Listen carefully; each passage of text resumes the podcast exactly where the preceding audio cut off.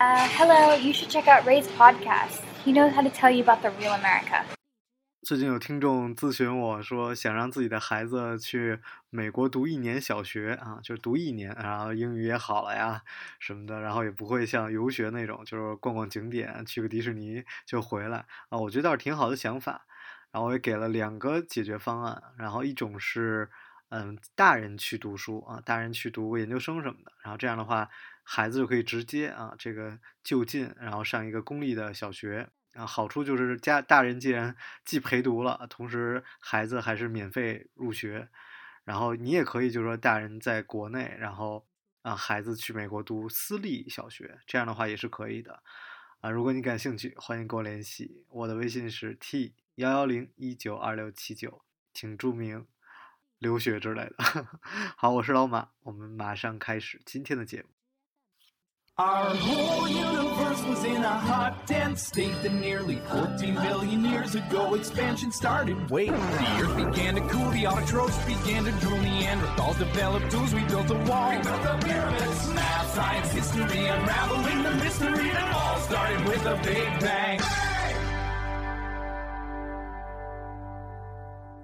Hello，大家好，欢迎收听本期的老马侃印度。 本期我们依然留在加尔各答，让我们看看在加尔各答除了特蕾莎修女和泰戈尔故居，我们还去了别的什么样的地方？好，我们下面讲下一个景点啊，不算景点了，就是叫做这个啊，这个红灯区啊，一个加尔各答的一个红灯区，就是这是一个很非常有意思的一个地方啊，就是说，嗯，当年啊，其实也没有当年嘛，就是零四年获得了诺诺贝尔那个奥斯卡的一个纪录片。啊，这又说到了，这国内没有奥斯卡的纪录片啊，没有办法对比。好，那我们来继续看这个加尔各答的这个纪录片，叫做《生于红灯区》啊。这个其实是，嗯，因为红灯区很多地方不让拍照啊，然后于是这个摄影师呢就想通过借着这些孩子的呃眼睛来看这个红灯区。他也是在这个红灯区住了好几年的时间，然后去当了教师，嗯，教这个当地的孩子怎么去摄影呀、拍照啊这些。然后后来就是就通过这些小朋友的这个相机吧，就给他们每人发了一个相机啊，那时候还是胶卷相机呢，然后发发了一个相机，然后就让他们拍。然后结果就还挺受这个整个呃世界的震撼的。对，当然这个不是说利用小朋友吧，应该是说就是他同时也教这些小朋友你怎么去捕捉生活中的细节，然后怎么发现眼中的美，然后同时这些小朋友能够记录下这些我们世人看不到的生活情场景。对，然后。嗯，比较让大家惊讶的，就是我个人这些听这些故事里边，我比较惊讶，就是有一家人，嗯，从他祖母就是妓女，然后靠妓女赚钱，已经很有钱了，不是很有钱就是已经不需要去做妓女了，但是依然是自己的女儿也是妓女，所以这个小女孩的妈妈也是妓女，然后甚至这个小女孩也是，就甚至她就是已经拿拿了奥斯卡之后，其实后来还是回到这儿继续当妓女，就是这已经是她的生活的一部分了。嗯，而且。嗯，这个片子里面，它是一直穿插着包括对这些小朋友的采访嘛。然后有有有一些小朋友可能，呃，就是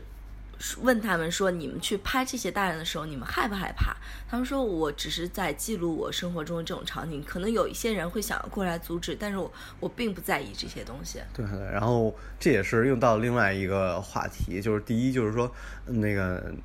女人吧，甚至说就是人吧。你能不能拿自己的身体来换钱？就是之前那个我看讲过，就是法律上就是说这个，嗯，就是妓女跟这个嫖客这个抓抓赌，这是一个没有受害人的一个一个犯罪犯罪行为，没有受害人，那大家都是自愿的。那那你这个就很难来很难来说。那到底这个能不能就世界上有的国家就允许拿身体来换钱了？然后说到中国，说中国其实好像，因为我我也没有不不是学法律的，不确定，就是说。就你觉得你是妓女，然后你被抓进去了，也不会给你判罪，然后就教育教育一下，然后还是会放放出来，因为嗯，就是就是真的是很难来说这事儿好坏，你你把人饿到一就 是哎，真不好讲这事儿。就是中国最大的犯罪是我把你我我强迫你去卖淫，这是很严重的罪。但是对于卖淫这件事情，好像也也不是一个特别严重的一个罪。嗯，这个这个也是非常值得大家那个来来探讨的，包括就跟就跟做这个直播网络直播，就是我脱衣服，然后让大家看我，然后再给我钱，那这事儿那个犯罪了嘛，就是这事儿肯定是不雅，但是这事儿有受害者吗？也是没有受害者的。在面临着可能呃。就是当你生活落到最低谷的时候，你的生活底层你需要这个营生的方式的时候，包括可能有一些部分人，呃，更需要更多的利益的时候，嗯，就是人的底线到底在什么位置？这个，对对，这个，嗯，不要，但是我当然还是劝大家不要这样啊，因为因为有有有还有另外一个问题，就是当你来钱很容易的时候，然后你就很难再。回去做普通的工作了，比如说你，当你真的说第一次开始去这个，怎么说呢？这个。援助交际吧，就是这个，其实，在大学里还挺多的，就是援助，呃，没有很多啊，在你们艺艺术院校，然后那个那个原助交际之后，那你钱来的很容易，之后你你再去做一份普通的，可能三五千块钱工作，你要慢慢打拼上来的。你们对艺术院校的理解是有点偏差。哦，这样这样，不好意思，我没去过，没去过，就是那你就很难再去做那种普通的工作，反正这个可能是对你个人影响比较不好的一件事情，所以这个对于个人来说。肯定是要另外一个角度来想，但是对于社会问题的话，那你就是来想这这事儿对不对，能不能做？然后，然后还有一个就是，我们就决定说真的去这地儿，我们想去真的去探索一下这个特雷是探不是特雷莎郡，真的去探索一下这个这个红灯区啊。然后，嗯，比较有意思的事儿发生了，您应该讲一下您这个。嗯，女扮男装的故事啊！哦，实际上是，其实我们心里面还是有点害怕的，因为你看人家拍纪录片都是已经卧底了好多年这样去拍的。嗯，据说红灯区是不能有拍照的，所以，呃，因为我是女生嘛，我也不太敢去红灯区，我怕会不会被人打出来之类的。打是不会，把你留在那儿了，知道吗？所以我就扮男装进去，然后。然后我们也没有敢下车，还是为了出于安全考虑吧，毕竟俩外国人。然后整个巷子里面，我其实我们一路也没有看到任何外国人。因为它被评为世界上最大的红灯区。对，然后我们是坐了他人力黄包车一路进去，就一路走。嗯，我们当时的是相机是。嗯，有一路在拍着的，没有关机，然后碰到一些可能站在嗯建筑物面门前的那些妇女啊，他们就会刻意的回避，就直接走进巷子里去了。对，把脸蒙上都是很明显的，我们都很很容易可以看到。然后最搞很不愿意被拍摄。最搞笑，你应该讲进。然后这时候突然就是迎面走来一个男人，然后就指着我，指着我怒气冲冲的感觉，我我当时。吓吓一跳，就爆笑，吓一跳，说对对对，这这是要干嘛？我赶紧把相机关了嘛。对，这要砸相机嘛。然后我就做了一个很不屑的、很 man 的表情，朝他瞪了瞪。然后他走近了，看看我说：“哦，男的，对不起，对不起。” 对对对，真的 特别搞笑。我觉得，就是这是因为我们一路上这不是第一次女扮男装了，因为我我我们刚来印度的时候比较紧张嘛，那个时候就是还是就是挺小心的，然后就是女扮男装了一段时间。然后这是我第一次有用。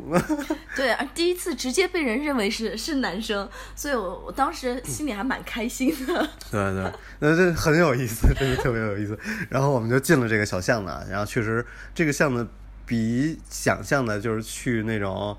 嗯，不能说 Vegas 吧，就是去那种，嗯，你说我特别喜欢去 Nola，Nola 就是那个。哎呦，您常去的 什么地方？路易斯安那的新奥尔良有一个 Bourbon Street，有好多那种脱衣舞廊，你知道吗？就是各种脱衣舞，就是你站在，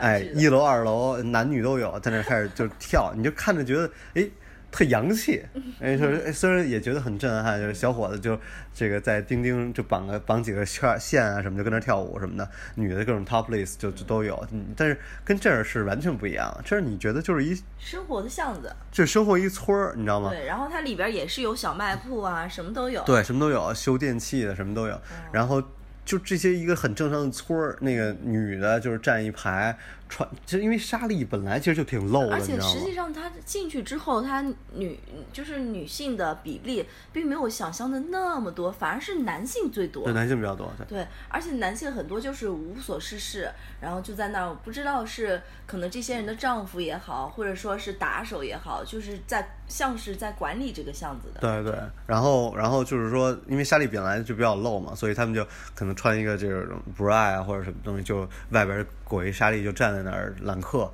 而主要也是长得真挺丑的，是吧？还不如我旁边这小伙子呢，是吧？然后，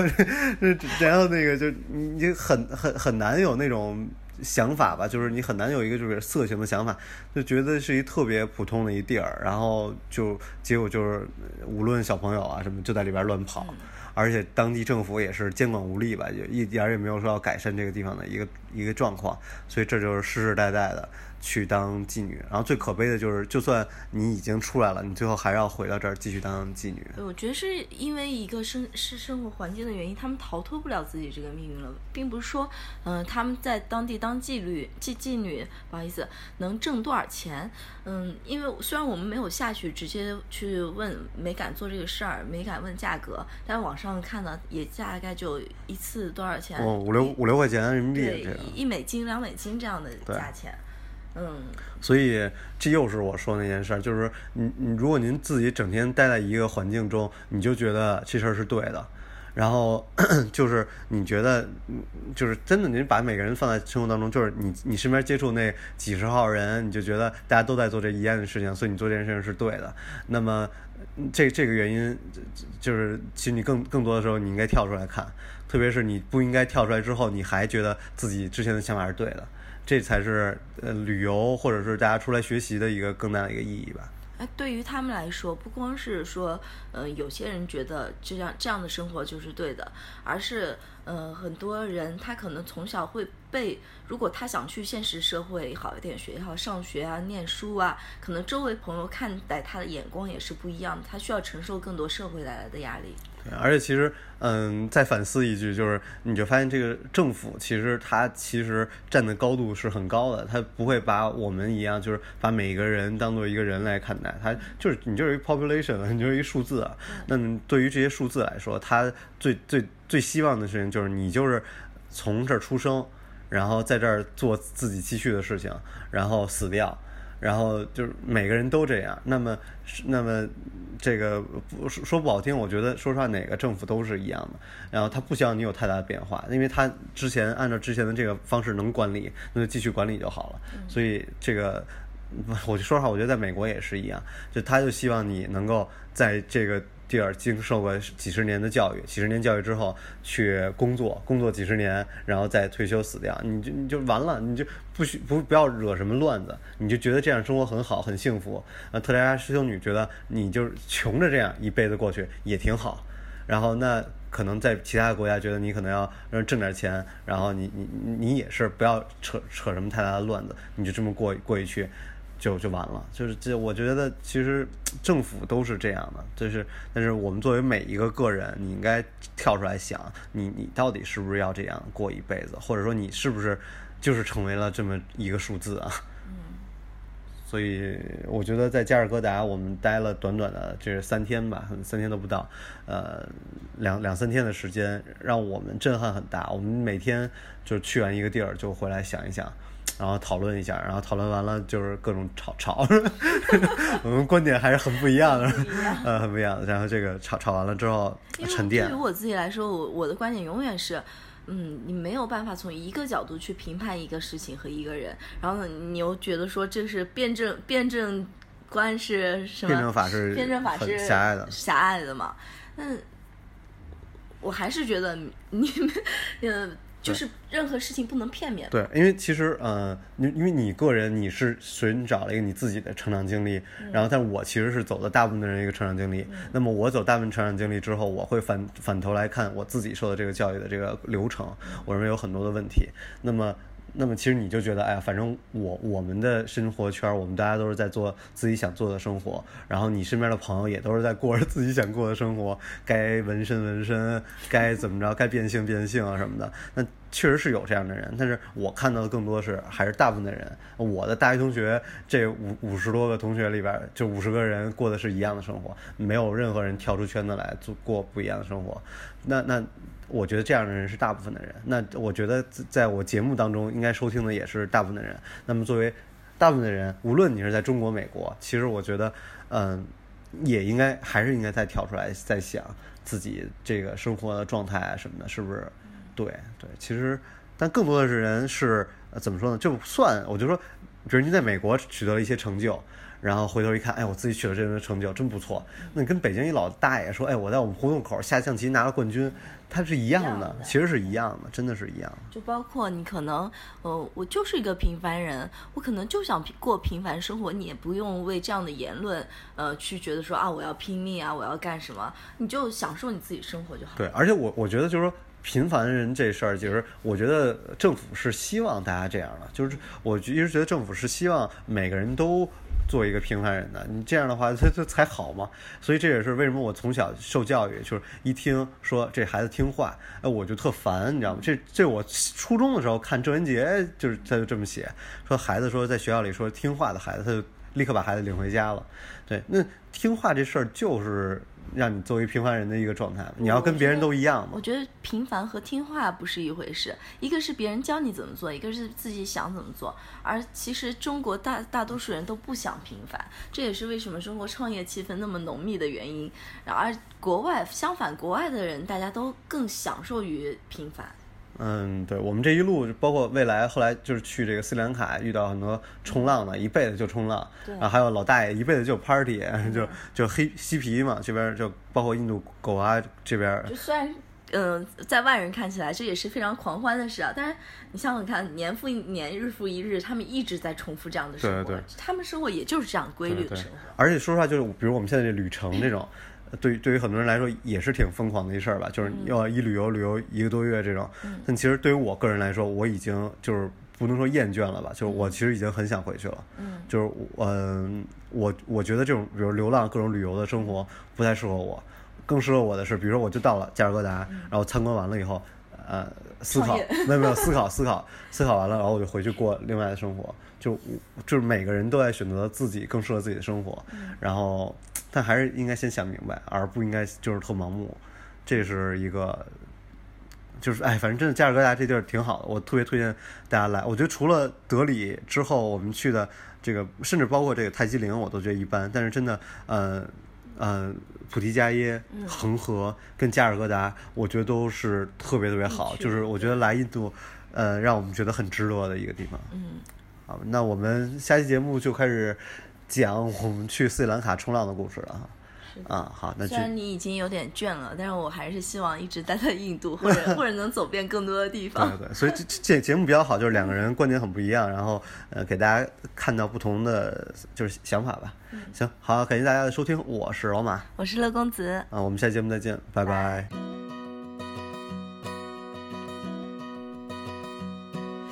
So many things that make me happy. I could go on. Radishes, cabbages, holding hands and getting packages from my friend John. Horses, birthdays, popsicles, and watching my dog play on the lawn. There's so many things that make me happy. I could go on and on. Strawberries, bare feet, swing sets, watching my baby brother yawn. Climbing trees and not skinning my knees. Grilled cheese made by Uncle Don. Butterflies, pretty birds, rainbows, and frogs sitting on a log. There's so many things that make me happy. I could go on and on. When I'm feeling frustrated, mad, or just a little bit sad, I can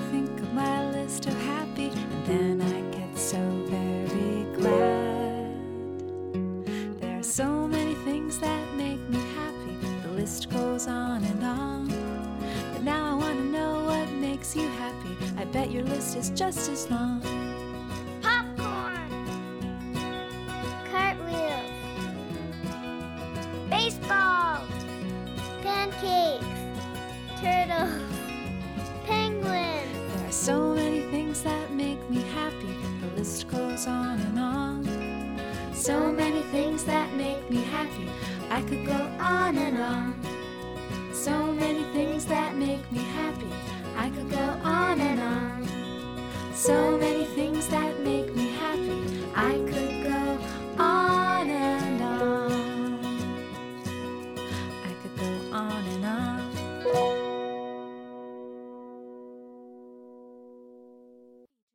感谢你继续收听，现在是彩蛋时间。然后彩蛋时间呢，我终于可以聊点自己特别感兴趣的，也是这次去印度的、嗯，我个人然后关注的最多一点就是所谓印度的商业，因为很多人都觉得印度会成为下一个中国，然后或者有人觉得非洲会成为下一个中国。然后就我们所看到的来说，其实印度真的也很像非洲，就是没有所谓的中产阶级，就是中产阶级的群体非常少，而不像现在中国是未来社会嘛，就是早型湖的社会，就是穷人也会变少，然后这个富人也越来越少，然后中间的枣弧形的这种中产越来越多，然后我觉得是一个比较健康的一个社会吧。那么对于印度来说就很明显啊，穷人更多。然后我们也有认识啊、后来有认识这个有有钱的群体啊，然后但是就是富的特别富啊，然后是就中产阶级，比如就一般啊，比如大家 就是这种生活比较好啊，这种的就是不太多。然后我们去孟买、去加尔各答能能见到，所以我老说，其实，嗯，我们这老百姓在这聊天儿啊，录电台，还有各种偏见啊，然后还在聊什么，嗯，这个这个这个